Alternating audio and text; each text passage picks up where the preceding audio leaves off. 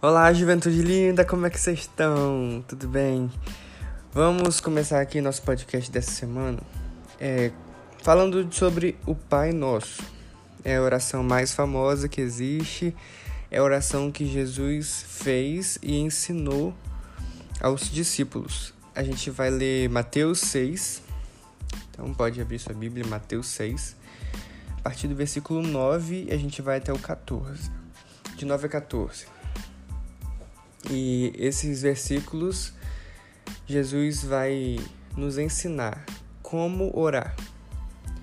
Como orar. É, já no início eu quero falar que ele não ensinou essa oração como que a gente com a intenção da gente repetir as palavras como uma reza, né? Ele não falou orem com essas palavras. Sempre que vocês forem orar, orem com essas palavras, mas sim com a intenção de falar, orem dessa forma. Então, cada frase, cada expressão, cada palavra dessa oração que ele ensinou aos discípulos, ele nos, ele nos ensina hoje, nos mostra como nós devemos orar. Então, a gente vai pensar nisso agora. É a oração que, que pode transformar nossas vidas, não pela, pelo texto corrido, para a gente falar só uma, uma sequência de palavras decoradas, mas que a gente reflita em cada uma dessas palavras para a gente aprender o que, que deve conter nas nossas orações. Então ele já começa: Vocês orem assim. Pai nosso que estás nos céus, santificado seja o teu nome. Então, já de início, só a primeira palavra, Pai. Quando vocês orarem, ele está falando com, com a gente, quando vocês orarem, vocês se dirijam a Deus, ao Rei, ao Supremo é, Deus, Criador de todas as coisas e poderoso, tão grande como o seu Pai. Então ele aproxima, é uma oração que você precisa se aproximar de Deus, aproximar do trono de Deus, mas na figura do seu Pai. Ou seja, tenha intimidade, busque intimidade com o seu Deus, porque além de ele ser grande e tão poderoso, ele é o seu pai. Tenha um relacionamento de filho com ele. Primeiro, o primeiro ensinamento de Jesus nessa oração, nas suas orações, é, lidem com Deus como ele sendo o seu pai, como ele sendo uma pessoa perto, um Deus perto, um Deus que está interessado no seu bem, um Deus que te ama porque Ele é seu Pai, porque Ele gosta de você, porque Ele te quer perto, porque Ele tem algo para oferecer, tanto amor para te oferecer, um carinho tão grande e Ele tá, quer te abraçar, um abraço de pai, Ele quer te sustentar. É tudo que um pai é perfeito deve ser, você pode encontrar em Deus. Então se aproxime com a intenção de, de ter esse relacionamento tão íntimo. E ele diz: Pai nosso. Isso significa que ele não é só seu pai. Ele não é só. Você não, não pode desenvolver também um sentimento de filho mimado. Você não é filho único, né? Você não é, é exclusivo. Você tem o pai, que é o, o, a pessoa mais poderosa que existe, mas esse pai é o pai de uma família e você tem uma família. Então, esse, essa expressão Pai Nosso já nos, nos transmite um, um senso de unidade, de que nós temos irmãos e de que o pai que eu oro, mesmo que eu esteja orando sozinho, é um pai de uma família onde eu preciso reconhecer esse território, esse local, esse lar onde eu fui inserido pela misericórdia e graça de Deus, onde eu tenho uma família onde os meus irmãos também precisam ter um relacionamento com Deus. Então não é só, só eu com Deus, mas eu também preciso me relacionar com os meus irmãos em amor e eu preciso alcançar pessoas para que eles também sejam filhos e eu preciso estar em unidade com essas pessoas para que eu tenha eh, relacionamento vertical e horizontal e eu tenha é, essa comunhão, comunhão com Deus que é meu Pai e com meus irmãos, porque o Pai é nosso. Ok? Então é, é um senso de família. esse, só essa expressão Pai Nosso, que é a expressão da que dá um nome para a oração, né, que ficou famosa nesse título, a oração do Pai Nosso, já resume é o relacionamento que Deus quer que a gente tenha, vertical e horizontal. E ele continua: Pai Nosso, que estais nos céus. Isso nos dá um entendimento de que esse Pai que é nosso, ele é alto, ele habita nas regiões celestiais, ele tem um poder é, muito acima. Apesar de ele ser um pai que está perto, ele também é um Deus transcendente, que é criador, que domina sobre o universo, que ele está acima, nos céus, tão poderoso, tão grande. Então é um Deus perto, mas é um Deus também que move, pode mover o universo, porque ele é tão poderoso. Ele está nos céus, ele governa toda a terra, todo o universo. Ele governa a minha vida, ele governa os fenômenos naturais, ele governa a terra do alto céu. Pai nosso que está no céu, que criou todas as coisas, que existe desde sempre e vive para sempre. Ele é, aí continua: santificado seja o teu nome. Santificado significa tipo assim, é, que a gente nós vamos santificar o nome de Deus, o nome de Deus precisa ser santificado por nossas palavras. Não, é a ideia desse, dessa expressão, dessa frase, santificado seja o teu nome, é que a nossa pessoa, a nossa consciência, o nosso coração precisa reconhecer a santidade do nome de Jesus. A minha mente precisa reconhecer, precisa santificar esse nome no sentido de reconhecimento. Santificado seja o teu nome. Teu, ou seja, seu nome é santo. O teu nome é, tem poder para me santificar também. Eu reconheço, eu me coloco numa, num estado de, é, de pequenez diante de um Deus Santo, um estado de pecador, onde eu preciso me achegar a Deus para ser santificado, eu preciso da purificação de Deus, e santificação significa separação. Ou seja, ou seja, santificado seja o teu nome, seu nome é separado de todo pecado, seu nome é, é destacado de toda impureza. Então, Deus, seu nome é santo, é separado, é, é puro. Ó Pai, Deus perto, mas que não tem, é, não tem pacto com o pecado, que não tem pacto com a sujeira. E eu, sendo tão sujo, sendo tão pecador, é, santificado seja o teu nome, me diz Deus, eu preciso do Senhor para ter acesso. Eu preciso de Jesus para ter acesso ao Senhor, porque um Deus tão santo, sendo eu pecador, eu preciso dessa ponte, eu preciso desse canal. Santifica-me. Eu preciso também ser separado, ser santo, para ter comunhão contigo só através de Jesus. Essa comunhão pode existir através da santificação. É, eu preciso, eu dependo do Senhor para me santificar, para me relacionar contigo. Pai nosso que estás nos céus, santificado seja o teu nome. Venha o teu reino.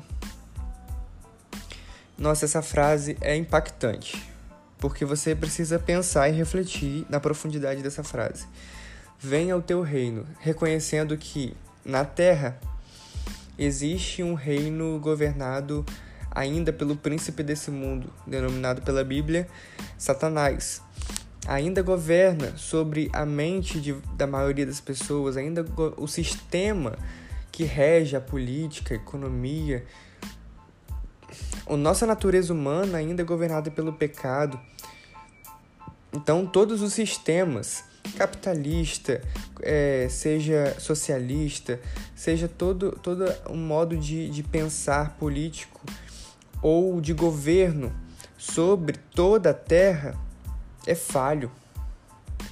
Todo, toda a natureza humana que, que tenta é, reinar ou governar sobre sociedade é falha. Todos os reinos da terra são falhos e fracos. Né? A, a, essa, esse mundo está condenado. Não existe ninguém justo. Não, existe o que? É injustiça, existe é, desigualdade, existe pobreza, existe pecado abundando.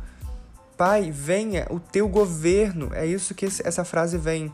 Mediante a, a um, a um reconhecimento daquilo que a gente tem vivido, daquilo que a gente tem visto, do lugar onde a gente mora. Olhe em sua volta e, e perceba o quanto a queda né, lá do Éden, quanto o pecado desgraçou com, a, com toda a criação. Né? Você vê a, a natureza gemendo de dor, os fenômenos naturais mostrando assim, quanto a natureza está abalada por causa da queda, está totalmente desregulada.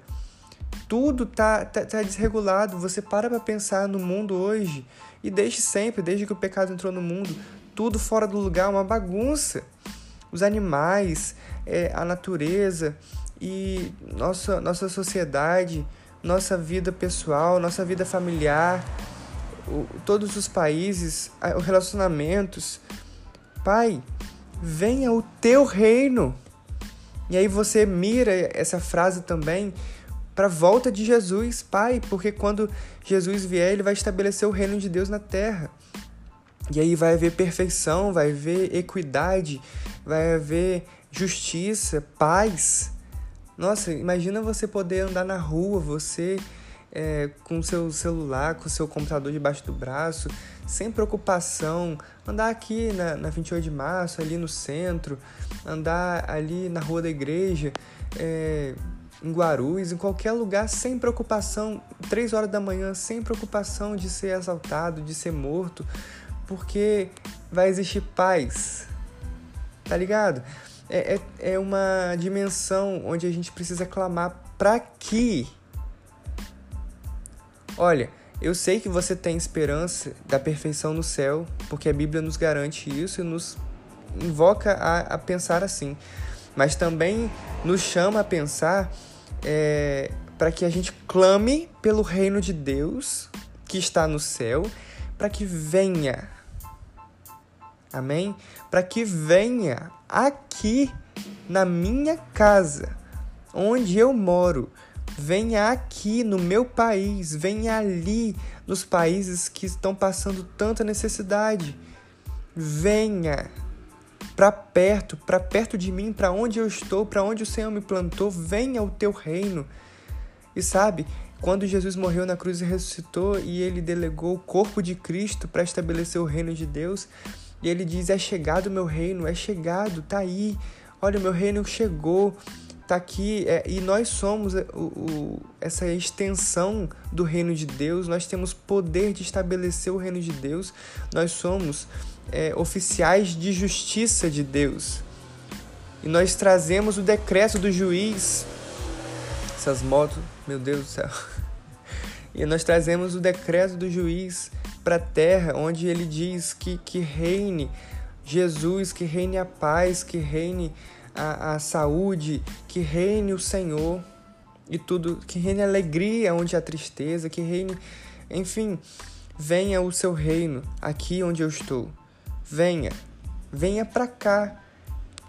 E a gente sabe que não vai ser totalmente conseguido isso, mas é, mirando já no céu, que venha o céu, a terra. Seja feita a tua vontade, assim na terra como no céu. Você sabe que no céu, na, na dimensão onde, onde Deus habita, existe a vontade de Deus plena. Plena, 100%. Tudo que Ele quer acontece, mas aqui na Terra, é, por mais que Ele tenha o um controle de tudo, muitas coisas Ele deixa para que o homem decida. Ele permite que o homem decida várias coisas e que aconteça várias coisas que não é a perfeita vontade de Deus. Deus acha que Deus queria que houvesse tanta desgraça ao nosso redor? Não, mas é, Ele nos deu livre-arbítrio e a gente colhe aquilo que a gente planta muitas vezes, a maioria das vezes. Então, é, quando a gente pede, seja feita a sua vontade, assim na terra como no céu, é que aqui é, é, é a continuação do venho do teu reino. É que aqui aonde eu habito, é, eu preciso, Pai, que a Sua vontade seja estabelecida, aquilo que o Senhor quer, a plenitude de Deus aonde eu estou. Não a minha vontade, ok? A vontade de Deus. A gente está pedindo isso. Então não a minha, não a minha vontade. Não a vontade daqueles que vivem ao meu redor, porque eu quero agradar não sei quem, porque eu preciso me sentir bem. Não a vontade de Deus acima das minhas vontades, acima das vontades humanas, acima daquilo que eu quero, que venha a sua vontade aqui na terra, assim na terra como é no céu. Venha o céu na terra.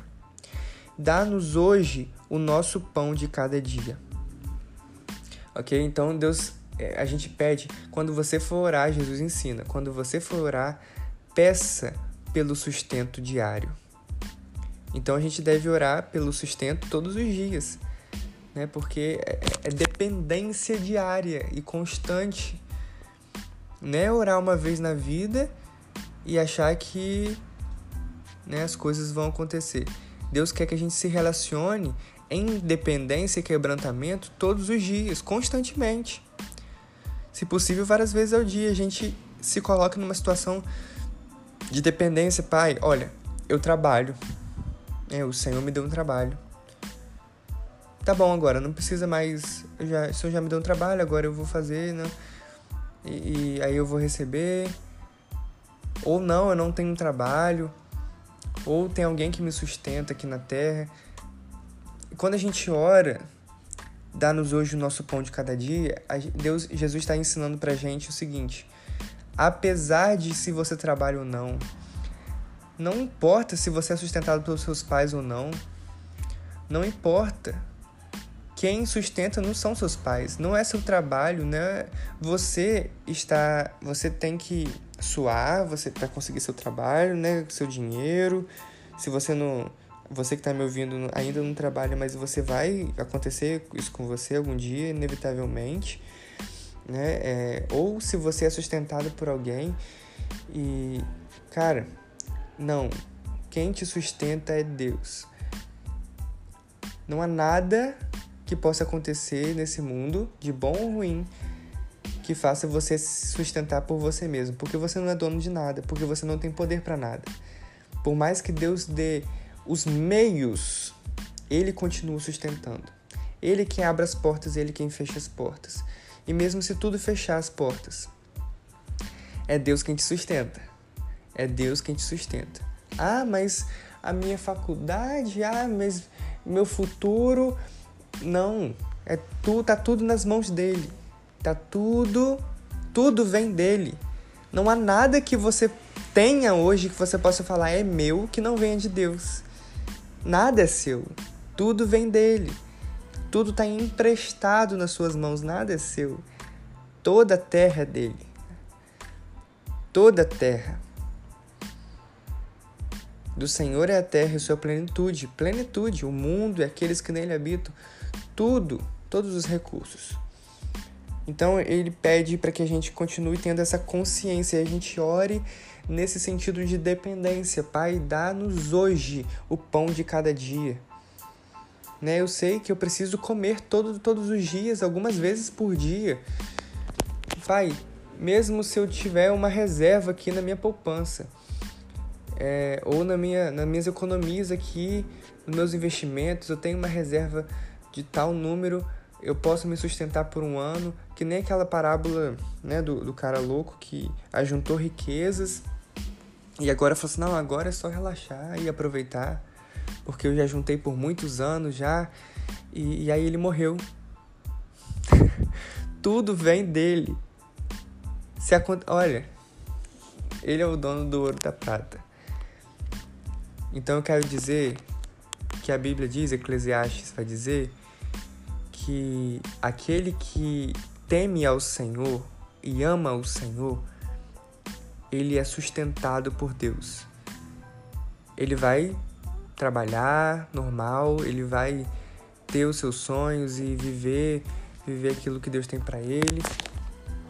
Mas olha, é Deus que move as coisas. Deus que faz aparecer oportunidade do nada. É Deus que te dá saúde para você aproveitar o dinheiro que você tem agora ou que você vai ter no futuro. É Deus que te dá as possibilidades, te dá. E, e se Ele quiser. É tudo tão relativo, gente. Lê Eclesiastes, por favor. É tudo tão relativo. Você pode se desgraçar para estudar pra caramba, para trabalhar pra caramba, para você ter, ter, ter, e isso pode escapar das suas mãos em dois segundos, porque tudo é ilusão, como diz Salomão em Eclesiastes. É tudo passageiro, é tudo ilusão, é tudo relativo, nesse sentido que eu tô falando.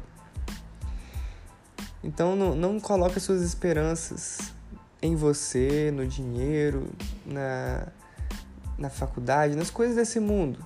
Tô falando nesse sentido, me entenda. Mas dependa de Deus que a coisa mais importante na sua vida seja seu relacionamento com Deus e mais nada. Busque primeiro Ele.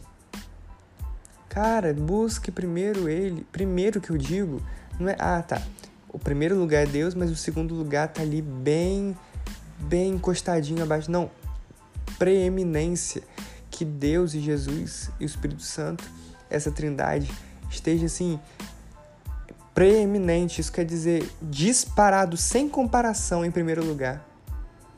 Sem comparação. Que a sua vida seja dedicada a Ele, dependa dele e Ele vai fazer com que as bênçãos corram atrás de você. Amém? E todos os dias, dependente, Pai, dá-me hoje, independente daquilo que eu tenho ou não, eu preciso hoje da Sua graça, hoje depender do Senhor. Perdoa as nossas dívidas, assim como nós perdoamos aos nossos devedores. E aí eu quero, até nesse versículo 12, puxar para o versículo 14 já, para depois a gente ir para o 13. Perdoa as nossas dívidas, assim como perdoamos aos nossos devedores. Pois se perdoarem as ofensas uns dos outros, o Pai Celestial também lhes perdoará. Mas se não perdoarem uns aos outros, o Pai Celestial não lhes perdoará as ofensas. Se tem uma coisa, ou uma de algumas coisas que faz Deus não nos perdoar, é quando a gente escolhe não perdoar. Iago, mas perdoar é tão difícil. Você sabe o que é perdoar? Perdoar não é você esquecer. Perdoar não é você dar novas chances. Perdoar é você lembrar sem dor. É você entregar a Deus a culpa e não deseja mal mais. A culpa da pessoa. Perdoar é você olhar para a pessoa com os olhos de Jesus, assim como Jesus olhou para as pessoas que estavam cravando os cravos em suas mãos e olhou, Pai, perdoa-lhes. Eles não sabem o que estão fazendo. É você pensar de que as pessoas são são falhas e você pode errar com muita gente também. Assim como você errou com Jesus. Perdoar é você olhar para as pessoas e falar assim: ninguém nunca errou tanto comigo quanto eu já errei com Deus. E aí você perdoa a pessoa. Porque você entende, perdoar é quando você entende o amor e a graça de Deus sobre você, a misericórdia de Deus sobre você, que na verdade o justo era que você nem acordasse pela manhã mais de tanta, de tanto, de tanta indignidade que você tem. Mas que Deus te perdoa todas as manhãs, todas as tardes, todas as noites que você chega para Ele e pede perdão, Ele está de braços abertos para te perdoar. Então você olha também para os seus irmãos e diz: Nossa, ele, ele é tão pequeno quanto eu, ele é tão limitado quanto eu, ele é tão burro quanto eu. E então eu perdoo, porque eu sei que essa, pessoa é igual a mim, tão limitada, tão errônea nas coisas que faz, tão suscetível ao engano, ao erro, a fazer burrada, assim como eu faço ou fiz com Deus e com outras pessoas. Liberar o coração sem mágoa, né? Você dizer para Deus, Deus, não pune essa pessoa, não transforma ela não pune essa pessoa, não. Transforma. Muda a vida dela. É você orar por essa pessoa para que Deus a abençoe, porque você foi amado por Deus e mesmo sem querer primeiro, mas trabalhar com Deus e água é tão difícil. Continua nesse tratamento. Às vezes é real que a gente não perdoa de primeira. Mas tenta e continua tentando, e tenta, e ora, e ora por ela, e ora por você, e pede a Deus, e, e, pensa, e conheça a Deus, e ame a Deus, porque quando a gente conhece a Deus e busca amar a Deus de coração, não é possível que a gente retenha mágoa, não é possível, porque Deus nos faz perdoar, porque Deus nos perdoa, ok? Então a gente pede a Deus, perdoa, porque eu também perdoo os meus devedores.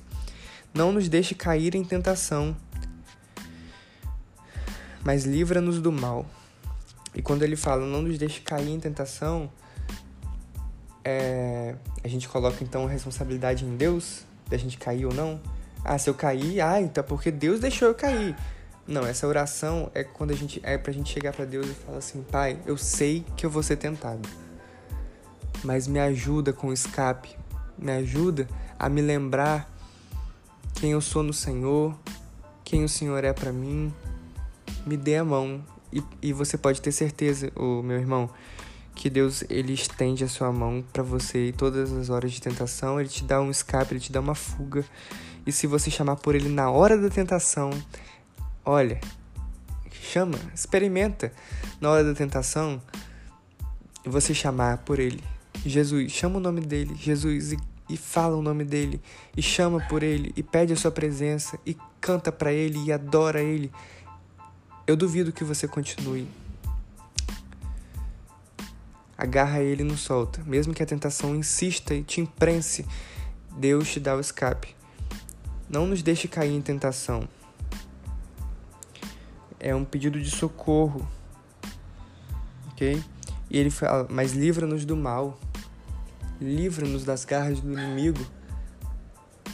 A gente precisa pedir isso a Deus para nos livrar da, do mal, da, das provações ou nas provações, né? Mesmo por meio em meio aos problemas, a gente pede a Deus para nos livrar em meio às provações, mesmo com medo, Deus nos livra do mal. É que você vai estar escondido no esconderijo do Altíssimo, na a sombra do Onipotente é você se colocar num lance local de proteção em que, mesmo diante de alguns desafios e problemas, mesmo diante de algumas dores, você vai estar escondido, ele vai ser sua torre forte, ele vai ser seu abrigo em meio ao deserto, ele vai ser seu oásis que vai te dar água enquanto você estiver com sede. E aí ele vai terminar essa oração dizendo: Porque teu é o reino, o poder e a glória para sempre. Amém. Isso quer dizer, nas suas orações, adore o Senhor. Adore o Senhor. Declare com sua boca, mesmo que, Iago, eu sei que ele é isso, eu sei que ele é. Não, ele, ele quer que você se aproprie, que você entenda, que sua mente, seu coração se aqueça por aquilo que ele é.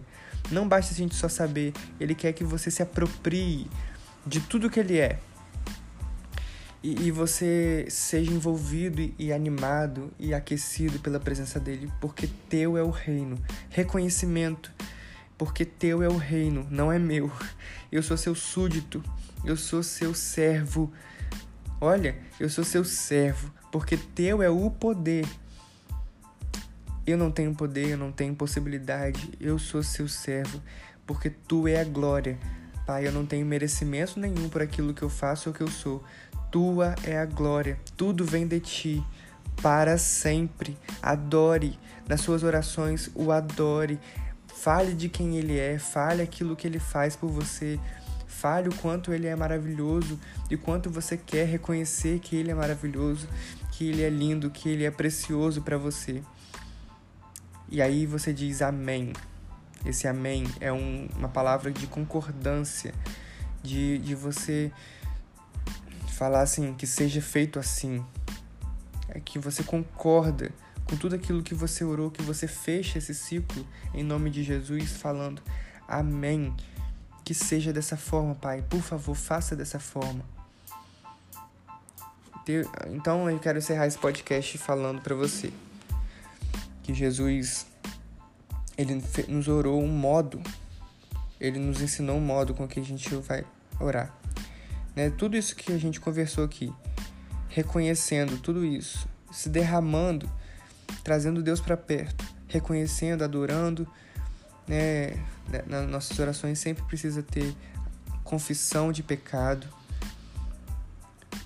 é, petição, você pedindo a Deus as suas necessidades, entregando a Deus, você agradecendo a Deus por tanto que Ele faz por você, você intercedendo por outras pessoas, tendo essa comunhão com outras pessoas através da oração e você o adorando. Sempre precisa ter essas coisas nas suas orações e todas essas cinco coisas tem aqui no Pai Nosso. Jesus nos ensina a, a como orar.